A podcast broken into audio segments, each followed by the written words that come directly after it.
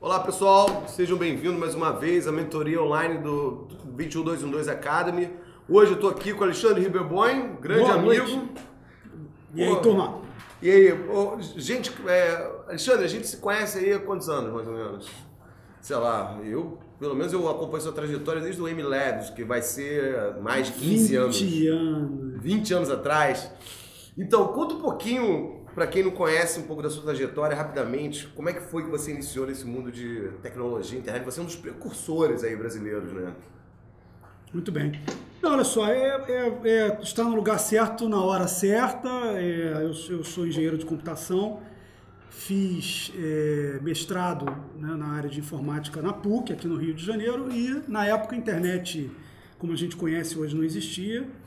O que existia era o que se chamava de internet acadêmica, né? Que a PUC, inclusive, era um dos primeiros a serem conectados, né? uma das primeiras universidades a estar conectada à internet. 93? É, Eu não é, lembro acho que é, direito. é por aí, né? É, Não, mas- não, 93, mais, não, 94. não, mais, Mais- para baixo. mais Mais, para baixo. É. Eu cheguei a usar Bitnet 89, né, Marcelo? Via Ok. X25. É, né? Então, Por favor, procurem na. Procurem aí na ter Wikipedia Deve ter registros que que é antigos. Bitnet? sobre O que que é Bitnet? E X25, protocolo X25. Protocolo X25 é uma Então- coisa que eu vi. Eu estudei livro de história. Ó, viu? Viu de história, é. Mas- Teia mas- de aranha. Não, mas aí depois teve a BBS, né? Não, É, BBS é- foi anterior. Foi anterior? Anterior, Então anterior. eu sou Meio paralelo época, também, nessa época, então, só não sabia. É. Vamos lá. Então, beleza. Aí eu PUC usava a internet, eu comecei a usar a internet ali, tinha, eu fazia pesquisa e, e tinha é, é, pessoas que trabalhavam comigo fora do Brasil, então era natural usar pelo menos o e-mail, o FTP, o Golfer. Também procurei na Wikipedia, Golfer, é, antes da web. E tive também a sorte de instalar o primeiro web server, os primeiros browsers Mosaic naquela época, aí já não mais na PUC, mas no IMPA, no Instituto de Matemática aqui no Rio de Janeiro. Então eu vi esse negócio de internet antes dela aparecer comercialmente, né? Então em 94, em dezembro de 94, já fazem 20 anos, a gente teve o lançamento da internet comercial brasileira na Embratel, aqui na Caramba. Presidente Vargas, Embratel ainda monopólio de telecomunicações eh, governamental. É, e, e a partir dali eu, eu, enfim, já tinha, vamos dizer, alma de empreendedor. Isso era já óbvio para mim mesmo naquela época e era natural que eu entrasse então para começar a fazer as coisas nessa área. Então eu montei uma empresa no início de integração de redes à, à internet, ao protocolo TCP/IP, que é o protocolo da internet Legal. que depois pivotou por interesse próprio, não por falta de, de, de oportunidade nessa área, tinha muito, mas eu gostava mesmo era de fazer algo na área de comunicação, marketing, então pivotou para web, então nós viramos uma produtora de web, de website, comércio eletrônico, intranet, etc. E esta empresa levou o nome de Media Lab, que depois mudou para MLab, e que foi a empresa, vamos dizer, que foi a primeira história que eu tive de empreendedorismo para valer. Ela era bem grande, Ela né? era eu muito lembro, grande. eu era aluno da PUC e só se falava do MLab. É. assim, era uma coisa fornecia para várias grandes empresas, né? O MLab atendeu, a gente teve uma, oito anos de história, a gente terminou com quatro escritórios no Brasil, mais de 230 funcionários, o que eu não recomendo, se for possível evitar.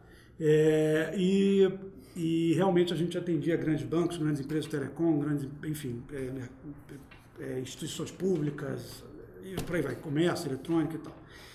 E daí a história da MLab em 2000 é, finalizou, a gente é, vendeu a empresa para um grupo mexicano que estava se expandindo na América Latina, que formou a empresa Neores, que tá, é, até hoje existe, tá, tem escritórios aqui no Rio e São Paulo. É, fiquei mais uns três anos ali, aprendi a ser consultor e trabalhar em empresa grande, tinha interesse em conhecer o mundo do outro lado. É, depois eu fiz um sabático, aí montei Quanto tempo? Quanto tempo de eu não, eu não vou chamar de ano, porque seria hipócrita. É. Entendeu? Foi um pouco mais do que um ano. É, Fez um mas também foi menos de dois. Então tá bom. É. E ao longo desse período aí eu, eu montei, montei, iniciei a montagem da Casa de Saber, que foi uma montagem, enfim, levou um tempo. Você que fez o caso saber, eu não sabia disso aqui, não. aqui no Rio. Aqui no Rio? É. Foi irado, tem vários cursos, tem várias. Até hoje você tá claro, envolvido? Claro, sou sócio da Casa de Saber. Caramba, não sabia não. Pô, que legal. Então montei a Casa do Saber do- aqui no Rio, trouxe a Casa do Saber de São Paulo para cá, mas foi, novamente, foi, foi empreender, porque, enfim, cada. Especialmente porque a Casa do Saber é um, é um, é um, é um business é, local, né? Assim, É. Tem real estate, tem espaço físico, pessoas vão, então, então é realmente é montar algo do zero, então montei a Casa do Saber e aí depois da Casa do Saber eu, eu montei a Prolaudo, que é onde eu estou hoje, que é uma empresa de telemedicina, é líder no Brasil na área de teleradiologia, que é, é, é, é realizar é, laudos para exames de radiologia à distância. Então o que a gente faz hoje é distribuir o trabalho de radiologistas altamente qualificados para todas as regiões do Brasil, não importa onde. Então, tem cidades, a gente atende a hospitais e clínicas em cidades que nem asfalto nas ruas tem. Sensacional. E aí as pessoas lá têm um, um acesso a. É, ter uma máquina lá instalada para fazer um raio-x, uma tomografia, não é a coisa mais complicada. Mas não tem um médico difícil, lá para fazer não o laudo. Não tem um médico para fazer é. o laudo, exatamente. Então a gente realiza o trabalho do laudo à distância e isso é uma coisa que e, quando, muito orgulho. Quando eu investiguei esse, esse, setor, eu lembro que as empresas estavam é, tentando falar, falavam falava que na época, não sei. É, o grande diferencial era o cara que conseguia comprimir os dados de uma forma de que mantesse a qualidade. Tinha isso? É, por causa, é, laudo, né? é, é você, quando você está num ambiente de internet muito ruim, Isso. você precisa ter, enfim, ter protocolos de compressão sem perda. Se você tiver Isso. perda, você não consegue. Se jogar um pixel no lugar errado, lá você é errado, né? Exatamente. Você já começa a ver coisas é, diferentes do que são a verdade. Então, é, o, o, essa questão da compressão é muito necessária quando você vai para ambientes onde a internet é muito ruim. Mas hoje a gente não tem problema com isso. Legal. Hoje, onde a gente está. Veja, é, depende também do tipo de aplicação que o cara vai querer usar. Claro. Se ele quer uma urgência e tal, você precisa ter uma banda maior para poder passar mais rápido as informações. Mas, em geral, para laudos de rotina, esses laudos que tem um ou dois dias para entregar o, o, resultado. Funciona perfeitamente. Funciona perfeitamente. Uma DSL nas cidades do interior, como essa que eu citei há pouco, não tem o menor problema. Então, a gente está trabalhando com a tecnologia. É, assim, eu não sei se o pessoal sabe, mas o Riverboy é um dos primeiros mentores da, da 21212, né? Você aceitou o nosso convite aí logo no início, em 2011, se eu não me engano. Apostei no cavalo certo. Pô, caramba. Então, e também foi um dos mentores da Zero Paper, certo? Exatamente. Então teve até uma, um episódio interessante que eu e o Riverboy, é, a gente mentoria uma coisa interessante. Né? Você vai, vai para um mentor, ele pode falar A, você vai para outro mentor, ele pode falar B, completamente oposto. E teve um caso desse, não foi? Foi. Que eu falei alguma coisa, aí você falou alguma outra coisa, e a gente resolveu fazer uma reunião nós três para. A cariação. É, para saber o que fazer e eu te dei razão. É, exatamente. Ouça a voz da experiência, entendeu? Não necessariamente você está correto, mas também saiba reconhecer quando você tem que dar razão para uma estratégia melhor do que a sua. E foi bom, né? Porque foi um caso de sucesso. Né? Pô, sensacional, então, um orgulho. Ô, só para complementar, é, você, é, você é judeu, certo? Só. Hoje eu estava num evento, caso é, vocês não saibam, eu cheguei agora há pouco de viagem, né? Passei um mês fora. É, não de férias, caso alguém aí tenha alguma dúvida, eu não estava de férias no interior brincando nos Estados Unidos, não. Fiquei um mês fazendo reunião, cara.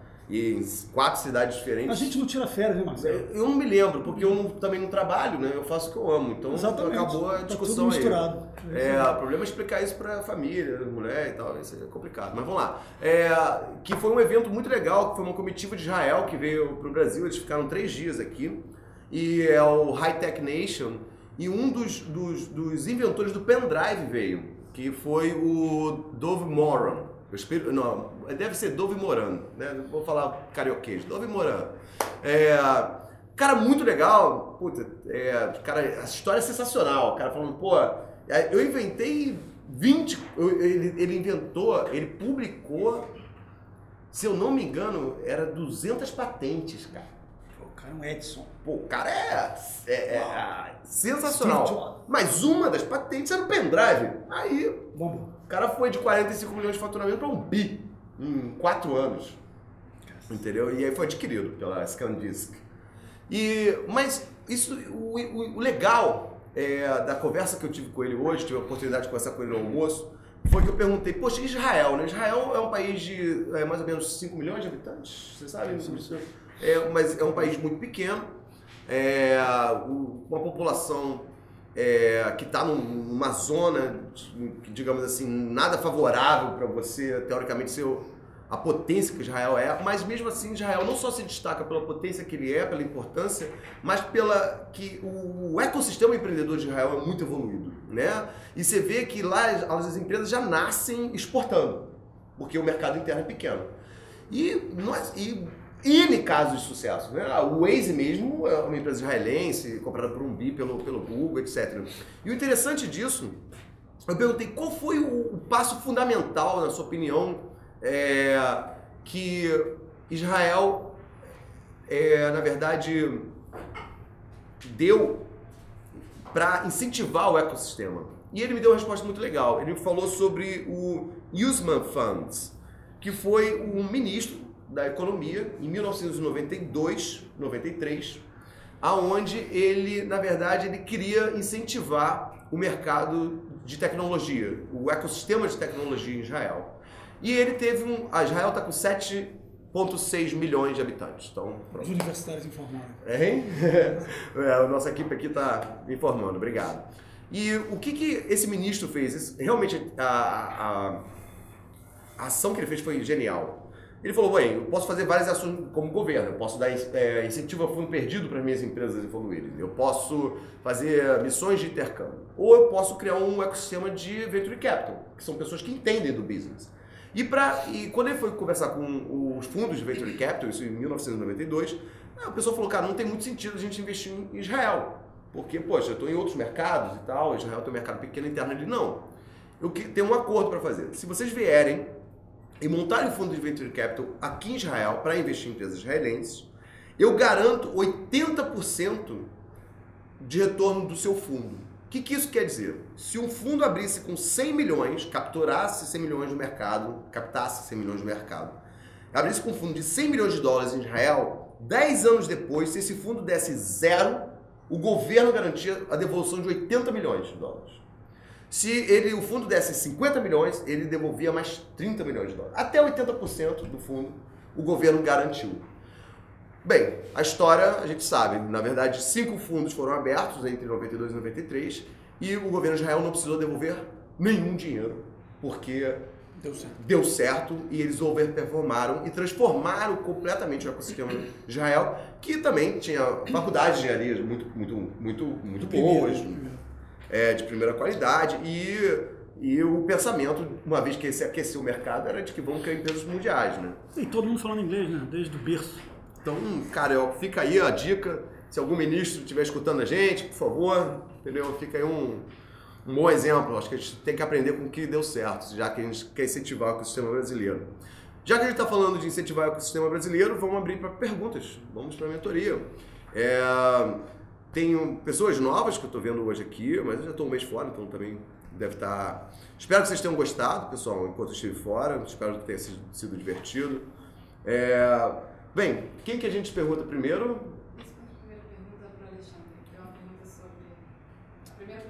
Ah, da Ana Clara. Ana Clara está online? Acho que não. Então eu vou fazer a pergunta para você, Alexandre. Perfeito. Em nome da Ana Clara. Alexandre, como foi a transição da Casa do Saber para o Prolaudo? Por que você criou um negócio tão diferente nesse segundo momento? Interessante. É. Bom, a verdade é que são, são vários negócios diferentes. Né? A MLab também era muito diferente da, da Casa do Saber e muito diferente da Prolaudo. Né?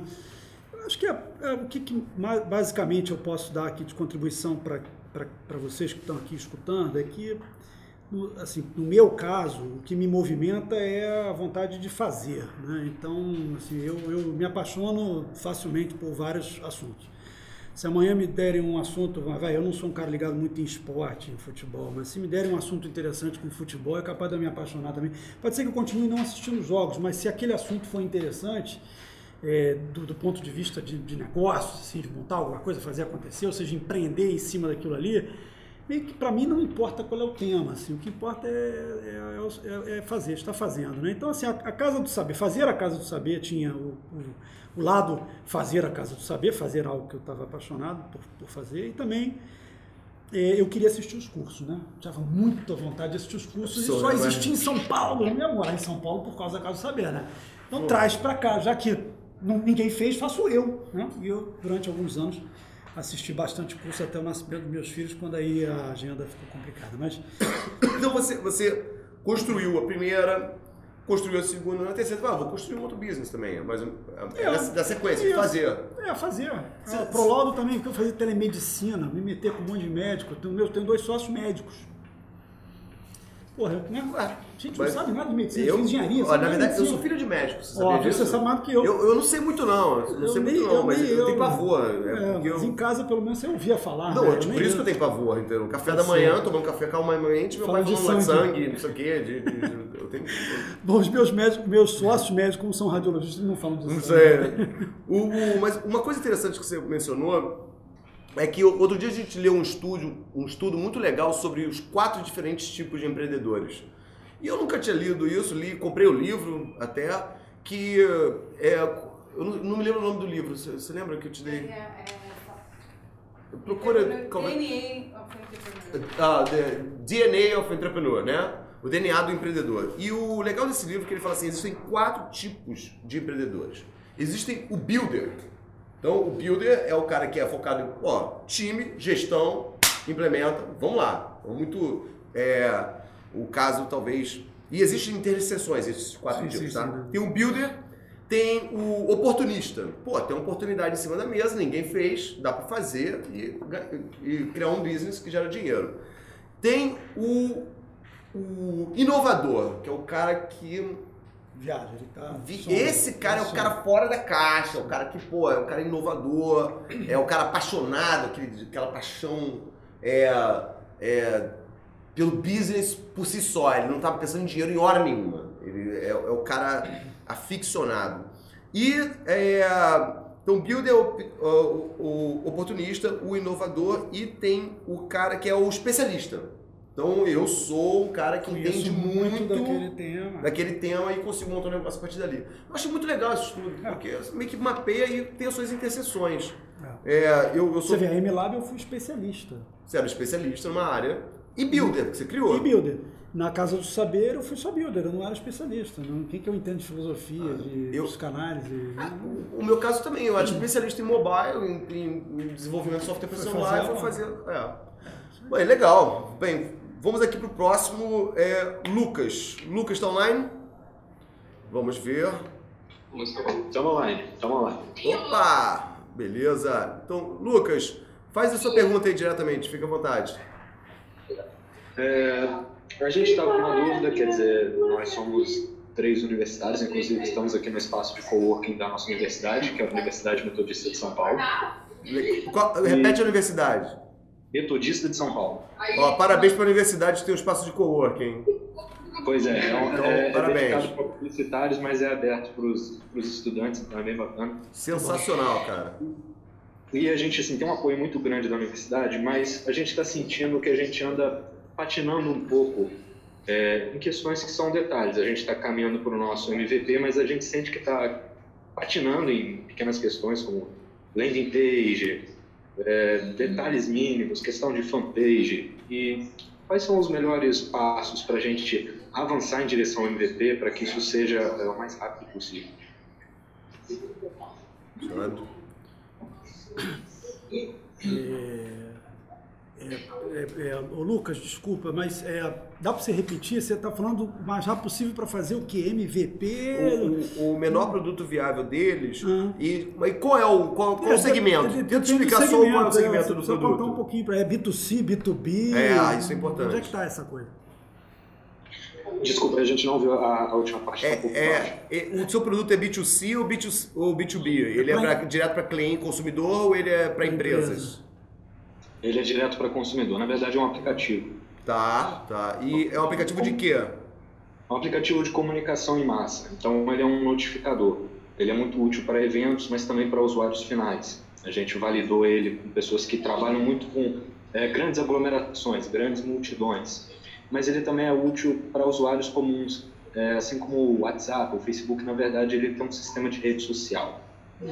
Tá. Então, primeiro, é, você, a sua maior, acho que você ainda não tem o MVP pronto. Você está querendo validar se, o seu, se existe um problema que a sua solução possa vir a, a resolver, é isso?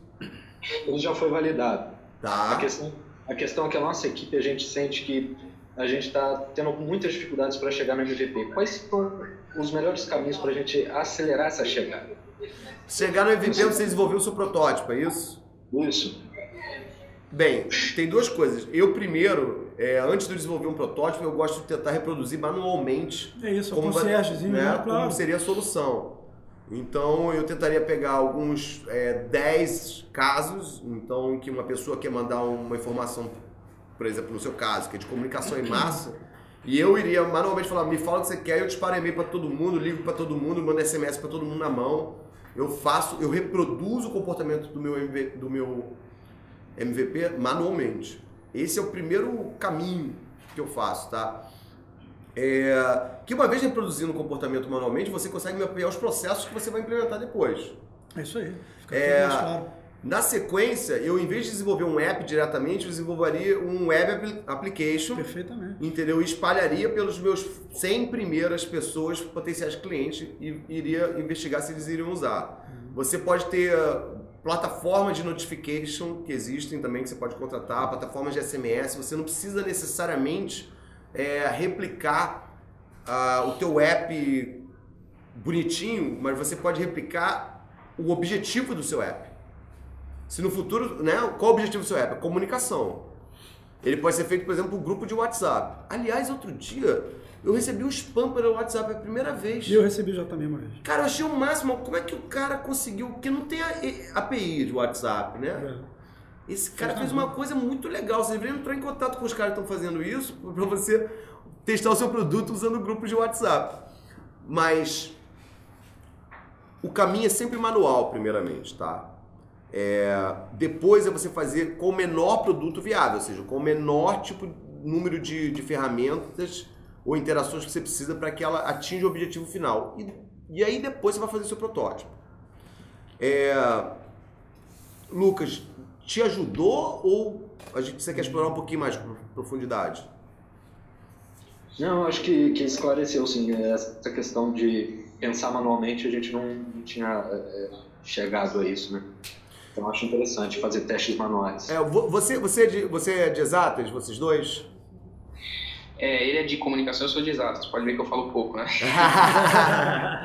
então, olha só, você que é de comunicação não tem desculpa, cara. Tem que sair da cadeira. O- o- Ó, e nós dois aqui somos de exatas, hein? E a gente tem ódio de fazer coisa manual, cara, mas é obrigatório, é obrigado fazer. A gente entendeu? fala pelos cotovelos. É, pô, vamos, ver- vamos pegar o carro, por exemplo, o Prolaudo, provavelmente você viu o comportamento, né? Que o cara devia pegar o, o raio-x, mandar via algum. Pô, ridículo. Até Né, hoje des- despachar para algum lugar que tenha médico e o médico fazer o laudo e devolver. Motoboy, táxi, E aí você foi lombo aplicou de, tecnologia em cima disso. lombo de burro, vai de tudo. É, tem um curso lá na 21222 Academy que é a- como criar a primeira versão do seu produto. Eu acho que a gente explora bem esse, esse caso. Você pode dar uma olhada lá, assiste lá o vídeo. Pode ser que ajude. Bem, vou passar pro próximo aqui. É João Oliveira. O João tá aí? Será que o João tá aqui? Pam, pam, pam. Tem o John. Será que não é o John, não? Então, legal. Então, eu vou fazer perguntas, já que o João não está online aqui.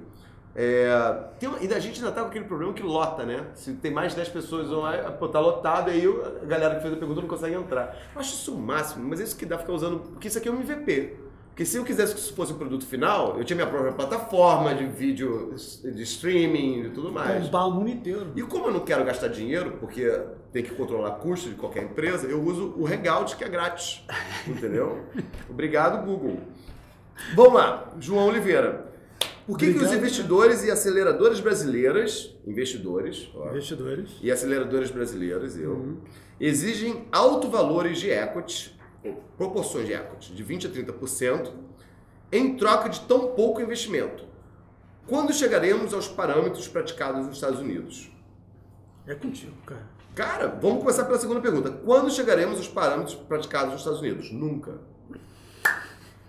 Nunca. Você quer o parâmetro dos Estados Unidos? Vá para os Estados Unidos. Empreenda lá, extraia valor lá. Essa é a verdade. Pode discutir, pode brigar, pode chorar. A verdade é essa. Nunca. Por que nunca? Então vale, vale a explicação. Vale, claro. Porque o, o, o, o mercado brasileiro é um mercado em que as grandes empresas tem poucas grandes empresas em cada segmento. Por isso ela tem um baixo nível de competitividade entre elas, tá? Não é muito acirrado o nosso mercado. Todo mundo fala que o mercado americano é lindo, mas é muito competitivo, né? o mercado brasileiro quase não tem empresas, tem poucas empresas e poucas ainda, menos ainda grandes. Então você tem por setores óleo e gás, tem uma grande, bebida, tem uma grande, é, é, Comunicação. comunicação, tem uma grande, né? É diferente do mercado que é muito competitivo, como os Estados Unidos. Devido a isso, nós temos um baixo incentivo à inovação, porque uma vez que eu não tenho muitos competidores, por que, que eu teria que me inovar, já que eu já estou conseguindo é, extrair valor? Como você tem baixo incentivo à inovação, a gente valoriza menos inovações. E o nosso mercado de tecnologia de startup é de inovação. Então, não é que a, a- a gente não vai inovar no Brasil ou não vai ter sucesso no Brasil, só que a valorização do ponto de vista do investidor é menor. E por que, que ela é menor? Porque a venda de uma empresa, o investidor investe numa empresa para que ele venda aquela participação dele no futuro, né? num prazo de 10 anos, no máximo 10 anos. Né? A venda dessa empresa no Brasil não existe, por exemplo, IPO. A gente tem pouquíssimos casos de empresas brasileiras que foram para a Bolsa de Valores. E depois que ela vai para a Bolsa de Valores, ainda o número de pessoas que investem nesse tipo de papel e compram também é baixo. Então, como ela não tem muitos casos de IPO é, no Brasil, a gente. A única forma de você ter saída como fundo de uma empresa é você vendendo para uma grande corporação, que vai adquirir 100% daquela empresa, ou pelo menos a sua participação do fundo. Então, no seu caso, Prolaudo, você teria assim, as saídas seriam talvez grandes redes é, hospitalares adquirirem, ou um grande player internacional. Que viesse para o Brasil. Como esse grande player ou grande rede são poucos que podem, eles, eles sabem que eles são poucos, eles sabem que o fundo tem que vender uma hora. Então ele, ele vai comprar para um múltiplo que não vai ser um múltiplo extraordinário. É tudo lógico. Agora vamos para os Estados Unidos. Um mercado que é altamente competitivo. Um mercado em que quando você cria algo, você pode é, ser disruptivo, inclusive e, e ameaçar um, um- um status quo de uma indústria inteira, né? O Uber, pô, tá, tá ameaçando uma, uma indústria inteira. O Airbnb bateu violentamente ali, acabou que agora o Airbnb já é uma, uma indústria de hoteleira praticamente, né? Ele é como se fosse uma rede.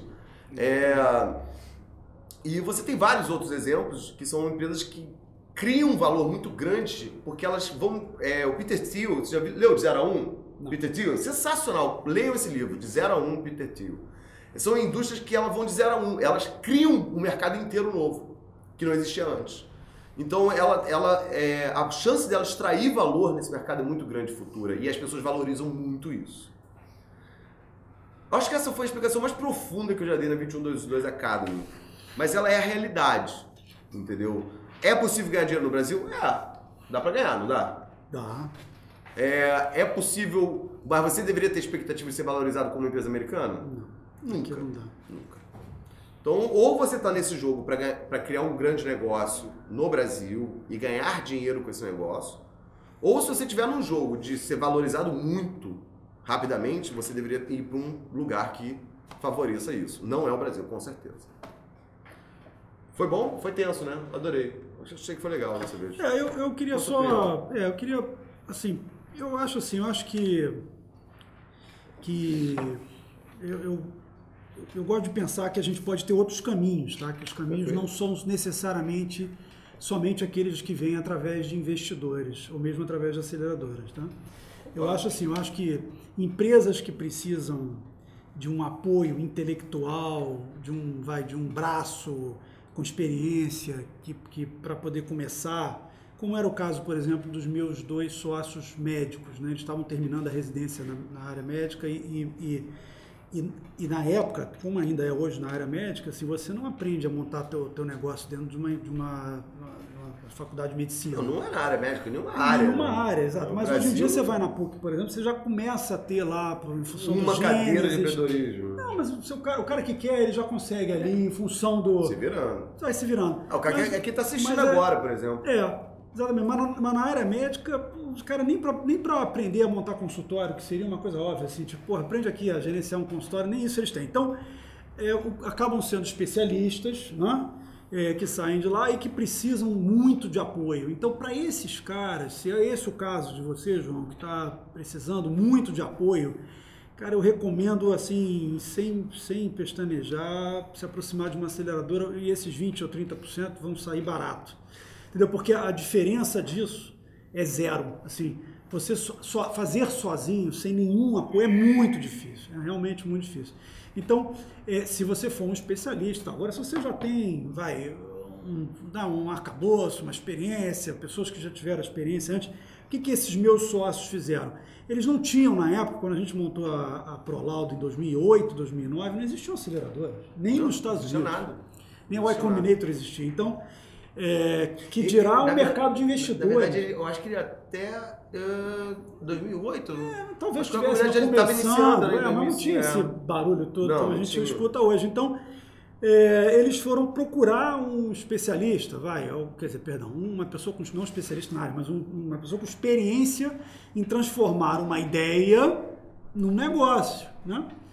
E aí sim, pô, é, é percentual, é, ué, quanto é que isso vale para os caras? Se não tivessem um- uma pessoa com essa experiência, vale o negócio. Sem essa experiência, sozinhos eles não iam conseguir Ah, eu, mover.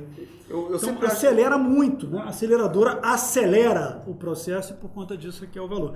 Com relação aos investidores, pô, eu acho que pô, se preocupar com o investidor é segundo plano. Assim. Primeiro você tem que preocupar em vender para clientes. Pô, tá vendendo para clientes?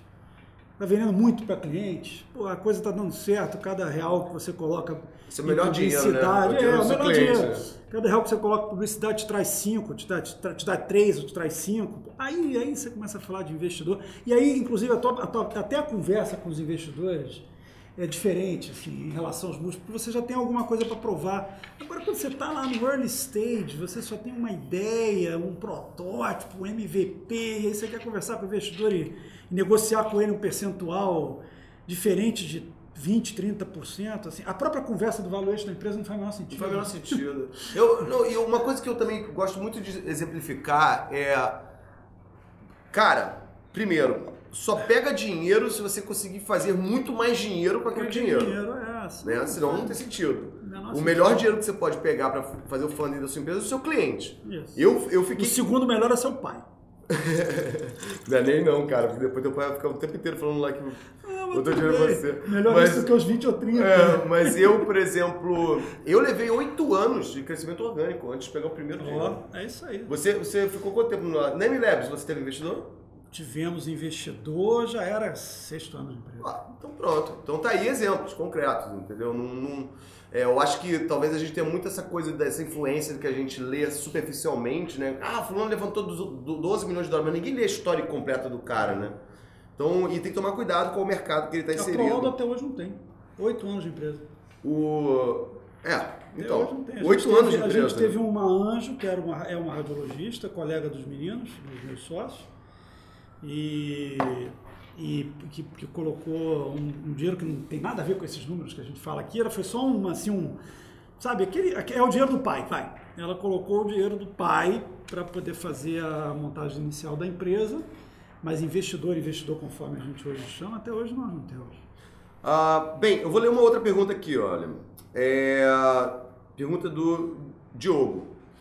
Sou estudante de processos gerenciais no Senac Florianópolis, que aliás é um bom polo para se empreender no Brasil. Estou na última fase. Como vocês veem o design thinking no mercado hoje e para empreender vejo problema com, inve- com investimento? Até tenho as ideias, mas antes vejo onde irei buscar o investimento e só me deparo com bancos. Pergunta do Zopim, na verdade. Desculpa, não é do Diogo. Então vamos lá. Pelo que eu entendi, tem três coisas aqui. A primeira é, ele consegue ver as ideias, mas ele se preocupa onde ele vai buscar investimento. Então isso quer dizer que a sua, sua ideia só é válida se tiver investimento. Já é um princípio errado, na minha opinião. é, A não ser que sua ideia seja recriar um banco, é, montar um, fazer É? um avião.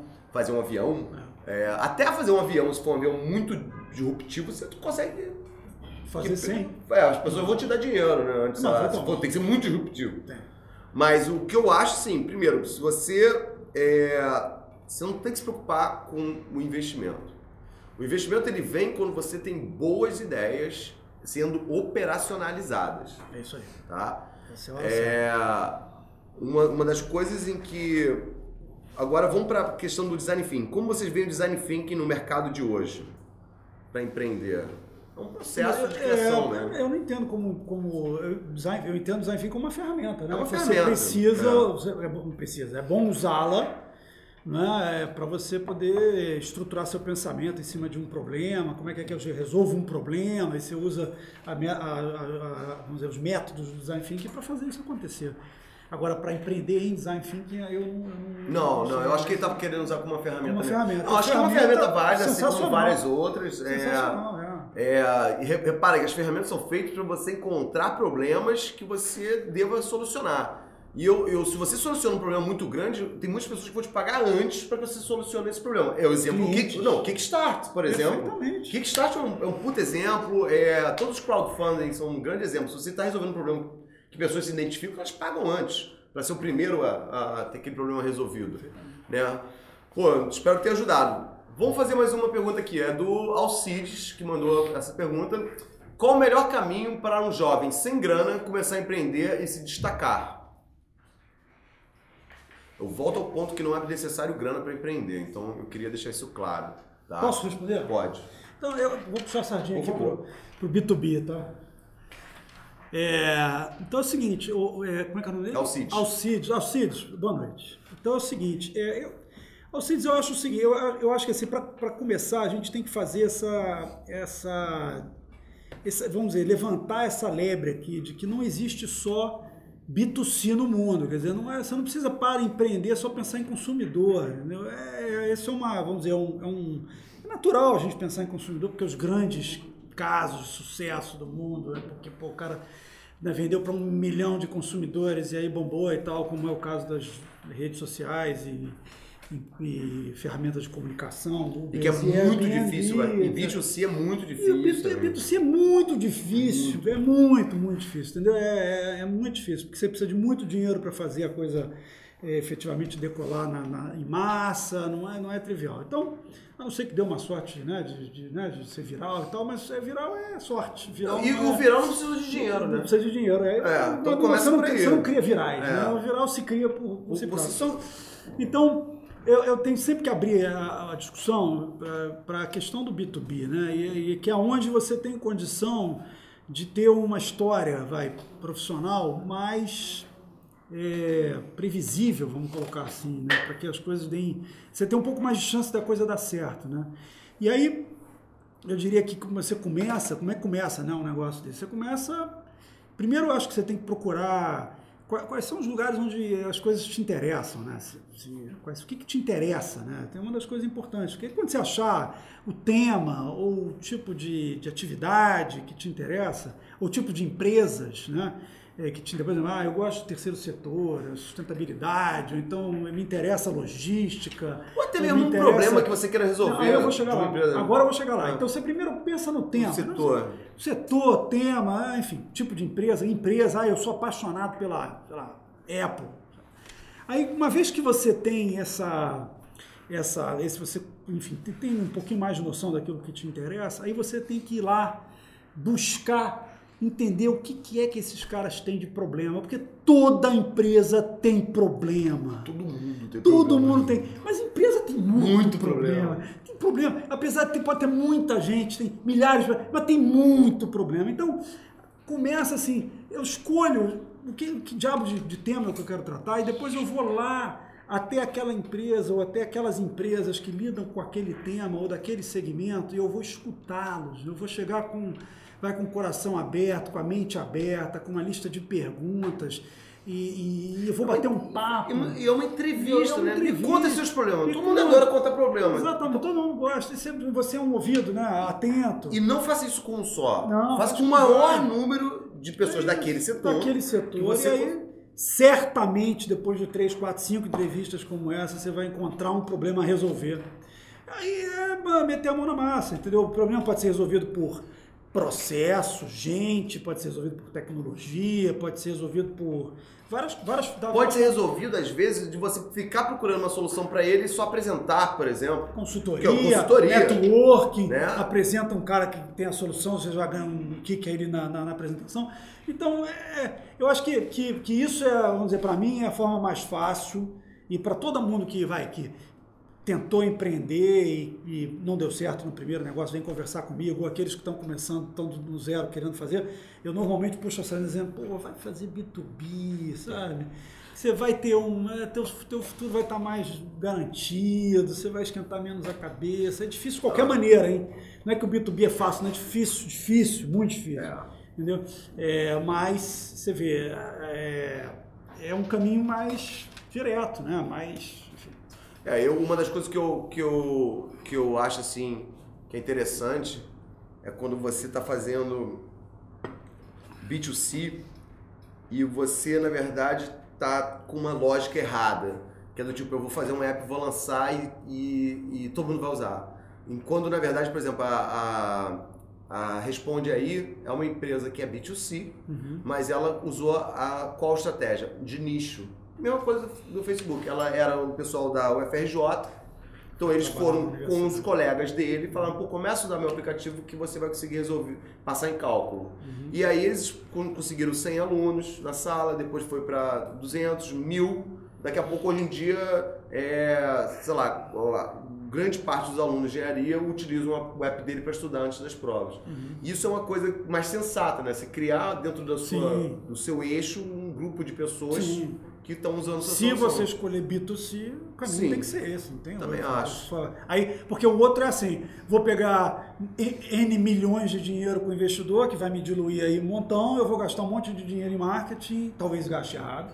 Pô, Provável, se Entendeu? você nunca testou qual canal de marketing é o Exatamente. correto, você vai gastar errado. A Aí quem, mensagem. quem vai ganhar dinheiro vai ser os canais Os de marketing. É, Quem ganha dinheiro é o investidores, Google, é o Google. que tá aqui no Hangout. Eu, muito obrigado por Viu? estar ganhando dinheiro, porque senão a gente não estaria fazendo essa mentoria aqui. É isso. É, Bem, vamos agora abrir a pergunta do Vinícius. Vinícius, vou abrir o teu microfone. Manda brasa. Boa noite, vocês conseguem me ouvir? Boa noite. Boa noite, Vinícius. Tudo bem? É, galera, eu, a, minha, a minha pergunta é a seguinte, né? Eu tenho, eu tenho visto que existe todo, todo um incentivo para as pessoas criarem um negócio dis- disruptivo num mercado bilionário, gigante, é, mas no meu caso, por exemplo, é, se eu quero fazer um bootstrap de uma empresa, eu quero criar a empresa eu mesmo, é, eu sei como é difícil, você precisa de dinheiro e muitas vezes você não tem. Se eu decido entrar num mercado menor com outro produto, né, é, pouco, pouco eu vejo falando disso, entrar num mercado menor com mais certeza com um outro produto, para que você mesmo possa fazer o bootstrap do- da sua grande ideia depois. Eu não vejo o É. menor problema nisso. Eu só acho que esse é que é o caminho. Eu acho que esse é o caminho sensacional. Se você tem algo que pode te dar lucro, para que você utilize esse lucro para uma próxima etapa na sua vida, poxa, eu vejo isso como um caminho racional. Ô Vinícius, o negócio é o seguinte, cara, é, antes, veja bem, é, conseguir dinheiro de investidor é, é- é difícil a beça, né? Você as- conseguir, ainda- exceções. Ainda mais nesse Brasil que a gente se encontra hoje, onde secou as fontes secaram e tudo mais. Então, assim, a gente tem que ser pragmático, entendeu? Então, assim, não é raro a gente encontrar história de empreendedor em que o cara é empreendedor de meia-noite às seis da manhã e de 10 da manhã às 6 da tarde está trabalhando entendeu? em empresa, CLT, ganhando salário, ou então fazendo consultoria, ou então dando aula em universidade.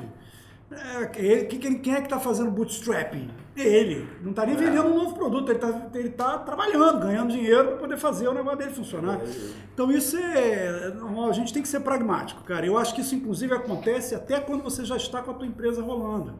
Eu, eu- não é incomum eu, eu fazer mentorias ou, consultorias em empresas em que o cara diz, pô, eu, tô, eu, eu faço.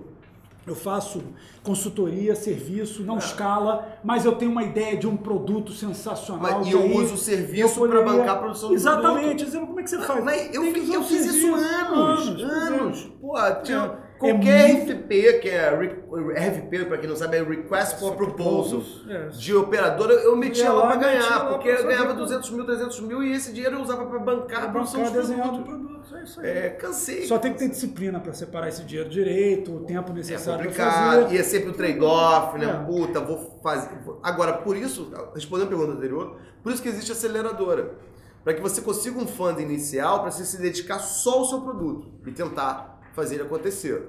Agora, a sua pergunta eu achei ótima. Se você puder criar um negócio que tenha mais certeza que você pode extrair valor dali, né? Dar lucro, novamente. Porque senão É. você vai ficar sempre É, no, você ficar no zero a zero não, não adianta. Tem que conseguir sempre ter um gap para você ganhar de é, acumular é, dinheiro líquido. E você usar esse dinheiro para que você invista na sua grande próxima ideia, É, perfeito. É. agora. É, desculpa. Não, pode falar. Pode falar. Certo. É, até porque, assim, explicando um, pouquinho, né, da, questão do, do empreendedor Vinícius, né. Eu hoje tenho a franquia da Uido Loucos e eu tenho, eu tinha um negócio que eu pensava há um tempo atrás, mas por conta de um divórcio, metade das minhas fontes secaram. né. Então, é, recentemente eu tive uma, uma ideia de um app para condomínios e já tem alguns condomínios interessados, o pessoal vai, é, pretende fechar o contrato comigo é, no final de agosto. E só que é um mercado pequeno, é um mercado fechado, sabe? É um mercado que eu não vou ter ali uma empresa que vale milhões, uma empresa que vale dezenas de milhões. Eu tenho empresa que vale algumas centenas de milhares, talvez. Né? Que, vai, que vai me render aí, é, se eu pegar alguns condomínios da Barra da Tijuca, por exemplo, eu posso ter, de acordo com o meu cálculo de custo e tudo mais, um, uma, uma lucratividade de 60 mil mensais. Isso é muito bom para poder fazer o funding do, de, do- de qualquer negócio que eu tiver. Tá. É óbvio, se eu dominar esse mercado, que não, não é bem dominado, é, é uma necessidade que surgiu agora de rastreamento. Então, eu acho que é, é, isso, é isso que eu quero fazer. Eu quero pegar o dinheiro que esse projeto vai me dar e fazer o grande projeto que eu queria antes, que era bem promissor, mas que acabou que por falta de dinheiro eu não consegui. Agora, ó, eu acho que primeiro, eu, eu, eu não só acho que é sensacional esse caminho, como não se esqueça que talvez o mercado que você viu ali na Barra tenha necessidades iguais em outros mercados. Né? Então, em outras cidades, São Paulo, eh, Minas, Brasília, e vai embora. É, né, pode- Miami. Miami, então você nunca sabe. O, o que a gente talvez incentiva é que no final de um dia você só tem 24 horas. Então o uso da sua hora pode ser feito para algo que só se aplica muito pequeno ou para algo muito grande, mas é o mesmo número de hora que você vai gastar, porque só tem 24. Então, nesse sentido, você pode fazer um teste e montar um negócio que dê dinheiro, mas pensa o carinho se você não poderia, esse próprio negócio não poderia se É expandir isso para outros aí. mercados. É isso aí. Aham. Ótimo, valeu mesmo, obrigado. Nada, é um Legal prazer, isso. pô. Legal. Bem, vamos. ah, temos tempo para mais uma pergunta, né? Muito legal. Então, cara, muito legal. Bem, vamos aqui escolher uma pergunta aleatória. Alguém quer fazer pergunta que está ao vivo? Que eu prefiro alguém que esteja ao vivo agora. Se quiser, é só se Levanta manifestar ou escrever aqui no chat. Vamos lá, vamos lá. Dou-lhe uma, dou-lhe duas. Bem, então vou fazer uma outra pergunta. Se alguém quiser, é só escrever aqui no chat. Bem, ahn, olha, legal. A Débora Duarte tem uma pergunta que eu acho que ela é interessante. É, Alexandre, qual foi o seu momento mais difícil enquanto empreendedor e quais lições você tirou dele? Você já ficou sem dinheiro? Eu? Eu quase quebrei trocentas vezes. Acordei uma noite chorando que eu tinha que pagar salário de todo mundo, não tinha nenhum centavo no banco. Tá respondida, Débora. Foi isso também contigo? Porra, claro. Porra, é. Imagina, chegava de manhã, tinha assim uma, uma, uma relação de contas a pagar do dia. Eu tinha uma canetinha que eu tinha que dizer assim, paga, não paga, paga, Paga, não paga. pa- não paga, não paga, não paga, não paga, não paga, paga. Pô, deixar de pagar salário, E- não existe nada pior. Que, que lição você tirou disso? Diminuir o tamanho da equipe. Nunca gastar além do que Nunca- você tenha, né? É, não, exatamente. A gente tem que. É, primeiro a receita, depois a despesa, né? Isso é, uma, é, uma, é, uma, é um mantra que todos os empreendedores deviam ter colado na parede, assim, e olhar para isso todo dia. Primeiro a receita, depois as despesas, né? É, e, e é isso, só vai. Você tem que, enfim. é, a questão, a questão é ter, ter, ter um pouco de controle sobre o tamanho do nosso sonho, né? Às vezes, né? A gente diz assim, porra, temos um mercado inteiro para tomar. Aí começa a contratar um monte de gente, gastar um monte de dinheiro em mídia, não sei o quê. Eu acho você que chega tem um- mais tem um cedo. pouco do, é, tem que tomar muito cuidado com a autoilusão, né? Você se ilude às Isso, vezes, ilude, né? claro. É, claro. muito pé no chão. Ah, Uma coisa que eu, que eu também levo muito em consideração hoje em dia é o. É o. É você saber escutar melhor os outros também. Então, os grandes defeitos que eu, que eu, que eu cometi, né, ou grandes momentos difíceis, eu poderia ter é, visto eles, que eu poderia ter visto que eles iriam acontecer. Se você tivesse conversado Se eu tivesse conversado e aberto a escutar o que as pessoas estavam falando. Então, eu tenho um exemplo que esse, essa vez que eu fiquei sem dinheiro para pagar o salário foi muito legal, porque foi o seguinte: é, todo mundo estava falando que um dos. Primeiro, todo mundo falava: olha, você tem, você tem que tomar cuidado que 50% do seu faturamento vem de um cliente só. Isso é muito perigoso, Marcelo. Pô, mas é o maior cliente do país. É, eu sou. Eu, eu- eu- ele não vive sem mim. Até Não, aí um belo dia o cliente me ligou e falou assim: olha, eu estou instalando o sistema, o SAP, e tá uma confusão aqui, eu não sei quanto que eu tenho que pagar para cada um, então eu vou suspender os pagamentos por seis meses durante a implementação do sistema. socorro. Isso, aguenta tuas pontas aí. Eu, cara, mas eu vou quebrar ele. Se você quebrar, você não pode fornecer, você não pode ser tão estratégico para nós. Ele usou o fato de ser estratégico contra mim. E, cara, eu não tinha 50%, 50% do meu faturamento foi para zero. E aí? Então, foi interessante. Agora, qual foi o o aprendizado disso? Seis meses depois, eu não só recebi tudo que ele me devia, que acumulou, quando, quando ele já não era mais 50% do meu faturamento. Sim, ele sim. era 15%. É isso aí, que eu arrumei 15%. cliente de tudo quanto é. Arrumei cliente de tudo quanto é lado. Então tá aí o aprendizado. Tem que ter clientes. E quando você está em B2B, isso é mais grave, né? É, eu era B2B, B2C, eu era B2B, No, né? É, no B2C, só se você der um mole federal e aí perde Ah. metade da tua renda, mas o, no caso do B2B, não se pode ter B2B onde você tem clientes que representem mais do que vai 20, 30% da tua receita, que o risco é muito grande. Eu vou abrir mais para uma, mais uma pergunta. Antes de fazer essa pergunta, eu queria lembrar que vai ter evento da 2122 Academy no espaço de coworking da Smart Mob em Florianópolis. Que legal! Em Florianópolis, adoro Flo- Florianópolis, gente. É um- uma das cidades realmente que me, me impressionou demais. É, dia 26 do 6 vai ser o evento. As inscrições estão abertas no site da da 2222 Academy. Então, quem quiser ir lá no espaço de coworking, eu vou estar nesse evento? Não, né? Você vai estar aqui? Eu não vou estar aqui, né? Eu não sei se eu vou estar aqui. É... Cara, vocês não sabem a vida de empreendedor. Eles acham que é muito legal a vida de empreendedor, que o cara, né? é- Olha, eu, eu viajei um mês direto, não tive um dia de, de, de brincadeira, fazendo reunião todos os dias. Cheguei no Brasil, domingo estou indo viajar de novo. E eu vou, vou ficar na Espanha fazendo reunião e volto. E depois vou viajar de novo. Então, é muita loucura.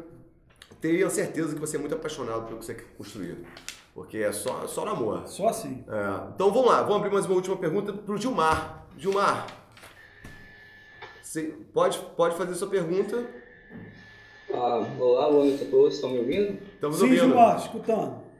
Ok, tá. Pelo que eu percebi, vocês dois foram mentores do, do, da Zero Paper. E, assim, o meu negócio também é B2B. É uma plataforma de boletos online, que é a boletocloud.com. À vontade. Qual, E- qual o nome? Qual o nome? boletocloud.com. Boleto Cloud. Boleto Isso. Cloud. Legal. E ah, a minha É pergunta para gerar boleto online, né? Deve ser isso, né? Na cloud. É para gerar boletos. Isso. Ah, legal. E aí a gente gera boletos, boletos personalizados de várias formas. Assim, é um negócio que já existem muitas plataformas de pagamentos no Brasil, existem ah, diversos players, mas ah, tem aquela coisa que eu me considero um especialista em relação a isso Ah, e que eu faço melhor em ah, muitas coisas, né? Mas a minha pergunta é em relação ao modelo de negócio. A Zero Paper parece que ela entrou para aceleração como alguma coisa para escanear documentos digitais, alguma coisa do tipo. É isso mesmo, é. Isso. E depois ah, eles ah, mudaram o modelo de negócio para o que é hoje, né? Que é um gerenciador financeiro simples. Isso. Ah, mas o que eu acho que é difícil de mudar em em relação ao modelo de negócio é, por exemplo, se você começa com um freemium, geralmente qualquer startup vai com freemium até o fim. Eu, pelo menos, eu não conheço ainda um, um exemplo de, de eh, alguma startup tenha mudado de, de freemium para um outro modelo de negócio. Tá. Então, em termos estratégicos, assim, eu queria saber se é, é difícil realmente fazer essa mudança ou porque quando você decide o freemium, você já matou várias outras, é, ma- va- vários outros riscos que é, poderiam impedir aquele modelo de negócio. Mas peraí, é, praticamente você tem alguns modelos clássicos de negócio. Você tem o modelo triangular, que é o free, em que um terceiro paga por essa audiência, certo? É o modelo, É, modelo do. Google, publicidade. Você tem o modelo premium, em que você tarifa o cara para ele poder usar. Você tem o modelo freemium, que é o cara usar grátis durante um tempo e depois ele virar pagante, ou ele usar grátis umas funções básicas e ele poder subir para uma função mais premium, aonde, é, desculpa, é, o, o freemium é isso e o, o, o outro seria o cara é, usar só de um período de grátis, né? Ele tem uma, um período de seis meses, três meses, dois meses. 14 dias. É, se chama experimentar, né? É. Experimentação. E esses são modelos clássicos, né? Ah, não se foge muito disso. Não, mas a, per- a pergunta que ele fez foi. É você poder mudar, é se né? você escolheu o, o freemium, Tá. se você com isso mata a possibilidade dos demais. Não, eu, eu, eu mudo. Eu, Não, na verdade a pergunta foi é, assim, é, eu pelo menos não conheço a mudança histórica de alguma startup famosa que começou com um modelo, por exemplo, freemium e mudou para um outro modelo. É, pois é, é difícil, porque. Ah, eu tenho, eu tenho, Tem, eu tenho. tem um. O Google, aí. o Google. Só a história do Google. O Google vendia como SaaS a plataforma dele para AOL, Sim. e aí ele lançou o dele, o buscador dele, e utilizou o modelo, em vez de ser de SaaS, ele passou a ser um modelo de, de triangular, de publicidade. Mas ele, ele era, no caso. Ele era prestador de serviço. B2B. Ele era virou B2B, B2C, virou, ele é, não de- mudou dentro do B2C, né? É, ele mudou de, de, de target, né? É, Você está falando dentro do mesmo target, você mudar de modelo é um Isso, pouco difícil porque isso você mesmo. criou uma você criou um posicionamento, né? Você criou uma ideia. Agora não é impossível porque depende vai de- veja bem como você está produzindo uma coisa que é digital e provavelmente você não vai ficar só no boleto, você vai fazer outras funcionalidades depois. Você pode, você vai acabar criando, se você está resolvendo um problema, né? Que é o problema de cobrança das empresas que são teus clientes. Você pode até acabar criando outros produtos que você vai dar outros nomes para eles. com outros modelos. E aí você pode usar outros modelos, entendeu? É, eu acho que a questão é você entender qual é o, vamos dizer, qual é o, o- o- nesse momento, né, em que você está, porque o modelo freemium, na verdade, é- ele é uma forma de você abaixar custos de marketing. Concorda? É, e você atrair, é, você baixar você- a barreira de entrada, né? É, Também. É, é isso. Também. Barreira de entrada e, e- e mídia. Você não precisa mais É. gastar em mídia porque você- o boca a boca começa a funcionar. Exato. Você abaixa a barreira de entrada e o boca a boca o te boca faz boca a coisa andar. Então, ele funciona muito bem para startup nessa, né, vamos dizer, no, no- no- tamanho de uma empresa que está bootstrapping. Inicial. Agora, no momento em que você está já com um tamanho maior, etc., você pode começar a escolher dentro de outros produtos que você vai criar, é, você usar um outro tipo de modelo. Agora, uma coisa que eu queria desmi- desmi- desmistificar aqui é do modelo freemium. Se você for ver, mesmo quem já começa cobrando sempre, que não tem o freemium, esse geralmente os primeiros clientes ele deu um experimento, ele deu de Ah, graça. certamente. né? Nem que seja É. em relação é, individual, o, é o que né? está acontecendo hoje, né? é o- É que a gente está vendo 14 dias, né? Na realidade é, É. tudo, é tudo premium. É tudo premium. Só que ele te É dá, um, te dá uma Não, test drivezinho ali. Eu, eu pego um exemplo, eu não vou falar, mas é um, um portal famoso de música, um app muito famoso de música, que é cobrado, a versão premium dele. Ele escolheu alguns usuários, eu fui um que ganhei, uma licença meio que Forever. grátis. Não, não sei forever, um dia vai parar de funcionar, mas tá lá, eu tomara que tenha esquecido. Entendeu? Droga, falei, ó, vai que o cara vai estar nessa- sabendo. Mas é, ele escolheu alguns fomentadores, É isso, que são é. também entrou na verba, na verba de mídia, você. é, Agora, por exemplo, pega o caso do Uber, que não existe freemium do Uber. Mas É, o que, que o Uber faz? Ele dá desconto, ele dá cupom de desconto É. para incentivar o consumo local. É. E aí tu começou a usar o Uber, você vê o diferencial dele. É, e... ou faz parceria com grandes eventos para ir de graça, para o cara poder começar a usar, baixar o aplicativo e tal. Então, no fundo, são várias, eh, vamos dizer, vários meios de você alcançar o teu, teu cliente, teu consumidor. Eu, eu veja bem, agora só, o que, que eu tenho visto mais na internet hoje é esse modelo dos 14 dias e mais pago. É, tem, tem aparecido mais É, do que o modelo freemium. é mesmo. É assim, muito difícil você encontrar uma coisa gratuita ou 100% gratuita hoje na internet. Muito difícil. Assim, eu, não, eu, não tenho, eu tenho encontrado bem pouco. O, eu, A, bem, a, nos seus antigos, tá? Novamente, ah, talvez até por conta disso. Você vai ver sempre um Evernote, né? É, para sempre grátis até um determinado tamanho. Então. ó, eu recomendo É você. Premium. Ah, o, o, é- o Evernote é freemium, é isso que você falou, né? Não, o Bullet Cloud é Bo- freemium. É Então, freemium. perfeito. Legal. Eu eu recomendo muito você ler um livro chamado Free, do Chris Anderson. É. É um grande livro que ele explica muito essa- os diferentes modelos de negócios e as, as estratégias para um cada um. centavo é muito mais do que É, zero. muito mais do que zero. É, Chris Anderson é um cara sensacional, o livro dele é sensacional, recomendo muito a leitura. Aliás, falamos de dois livros hoje, então o outro é o Zero to One, de 0 a 1, um, do Peter Thiel, tem em português, também recomendo, assim como o Free, do Chris Anderson, também tem em português, se eu não me, se eu não me engano. Gente, estamos encerrando, somos pontuais. final, Final. final. Olha Final só. thoughts. Existem seis prioridades na vida de um empreendedor. Seis. Vender, vender, vender, vender, vender e depois fazer outras coisas. Então eu vou sugerir um livro aqui que chama-se Predictable Revenue, Puta, é sensacional. tá? que é fundamental para a vida de qualquer empreendedor, especialmente aqueles que vão trabalhar no B2B, mas também para o B2C, é, que vai falar muito para vocês em ferramentas como é que a gente vende. Porque isso é que é, o grande, é a grande questão. Muito antes de qualquer outra coisa, a gente tem que aprender a vender, a fazer aquilo que, que a, que a gente está produzindo, gerar receita no cliente. Quando a gente conseguir fazer isso, as outras coisas vêm É, e você começa vendendo sonho para os seus sócios, Vende depois vendendo para os seus pais. pais, depois para os pais. Depois... Então você tá... E aí vai. Bem, Muito bem. Muito obrigado, Alexandre. É um prazer tê-lo novamente aqui na casa. Você sabe ser sempre bem-vindo. Obrigado a vocês, Prazerzão. pessoal. E eu espero que a gente se vê. ah, eu não vou estar aqui quarta-feira que vem porque eu tô viajando novamente, mas sabe como é que é? A gente tem que ganhar dinheiro. Então foi um prazer, senhores. Boa noite. Até a próxima. E empreendam. Empreendam. Já.